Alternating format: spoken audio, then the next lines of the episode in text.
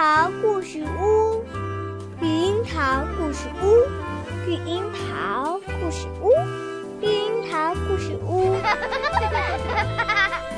欢迎来到绿樱桃故事屋。怕黑，在熊王国图书馆里，小熊妹妹已经选好了自己的书，在登记处等小熊哥哥。你想在这儿找一天的书吗？耐心点儿，我在找一本非常棒的探险小说呢。好，这本书挺好，走去登记一下。小熊妹妹瞟了一眼书的封面，《哭泣的山洞》啊，太可怕啦！晚上，一家人闲了下来，开始读书。小熊哥哥对小熊妹妹说：“嘿，太有意思了，我读给你听听吧。”小熊妹妹正在看一本关于三只小猫比美的故事，对这个建议并不太感兴趣。小熊哥哥故意问：“哼，你怕了？我才不怕呢！”小熊妹妹说着，把书往地上一扔，爬到椅子上，坐在小熊哥哥身边。精彩紧张的故事开始了，讲的是几名小童子军在野外露营时发生的事。当小童子军们发现了一个漆黑神秘的山洞时，小熊妹妹紧张的连气儿都不敢喘。突然，山洞里传出鬼哭狼嚎声，惊天动地，呜呜呜！从漆黑神秘的山洞里，又传来了可怕的声音。小熊哥哥边读边做着夸张的表情：“呜呜呜！”小熊妹妹用手指堵着耳朵，大声喊道：“别讲了，别讲了，我不想听了。”他又去读自己的故事书了。哈哈哈，胆小鬼，胆小鬼！小熊哥哥逗着小熊妹妹。熊爸爸正在看报纸，抬头喊：“别闹了，该睡觉了。”熊爸爸、熊妈妈与往常一样，向孩子们道了晚安，关上灯，离开了。漆黑的房间里只剩下他们俩。树屋外。白天的明亮和嘈杂被祥和宁静的夜晚所取代。青蛙与蟾蜍窃窃私语，猫头鹰低声吟唱，晚风轻轻吹拂。如果仔细听，还能听到萤火虫发光时一闪一闪的声音呢。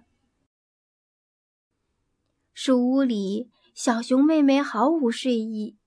对他来说，这个漆黑的夜晚一点儿也不宁静，好像自己就在漆黑恐怖的山洞里。就连爸爸亲手做的熟悉而又亲切的橱柜和有趣的衣架，也变得那么陌生古怪，看上去也像山洞里的怪物了。这时，小熊哥哥学了一声鬼叫，想再逗逗小熊妹妹。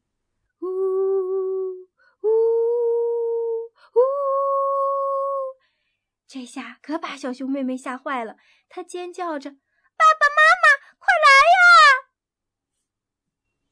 熊爸爸、熊妈妈飞奔过来，熊爸爸冲进漆黑的屋里，被衣架绊倒了。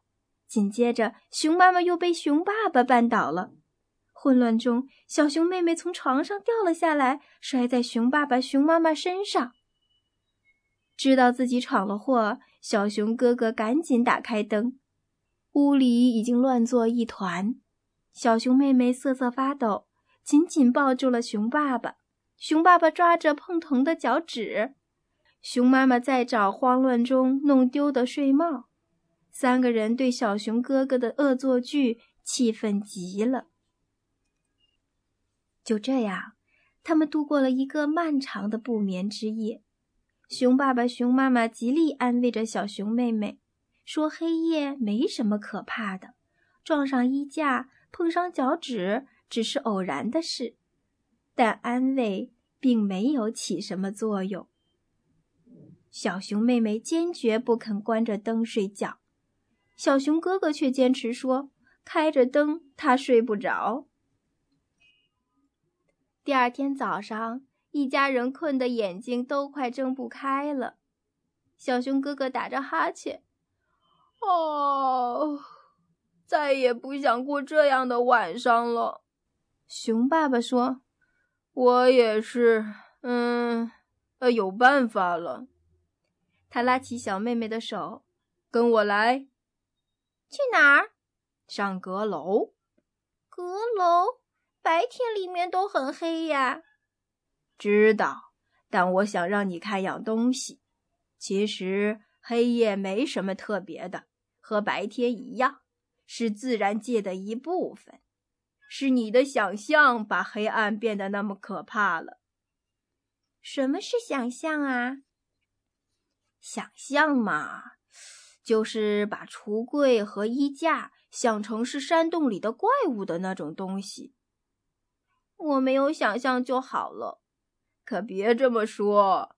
丰富的想象是孩子最美好的东西。想象能让我们画出美丽的图画，写出优美的诗歌，还会创造出新发明呢。关键是你要驾驭想象。而不能让想象驾驭你。什么是驾驭？呃，就是你能管得了他，他管不了你。上了阁楼，熊爸爸开始翻箱倒柜找东西。